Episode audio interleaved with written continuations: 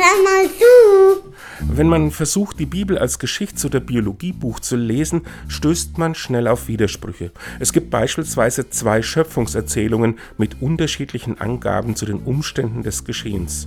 Oder die Aufnahme Jesu in den Himmel geschieht erst in Bethanien, ein paar Seiten weiter dann auf dem Ölberg. Wie jetzt?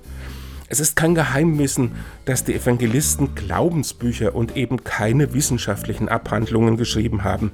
Spätestens seit den 80er Jahren lernt man das auch so im Religionsunterricht. Trotzdem taugen die Widersprüche den einen immer noch für Schlagzeilen nach dem Motto, das stimmt ja alles gar nicht, während andere sich verbissen auf scheinbare Fakten beziehen, die einer kritischen Überprüfung nicht standhalten. Warum eigentlich? Bei einer Reise ins Land, in dem Jesus lebte, wurden mir die meisten christlichen Gedenkstätten mit einem seriösen, sehr wahrscheinlich war es so, vielleicht aber auch anders vorgestellt. Meinem Glauben hat das keinen Abbruch getan.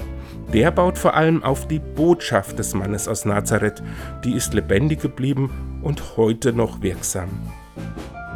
Und tschüss!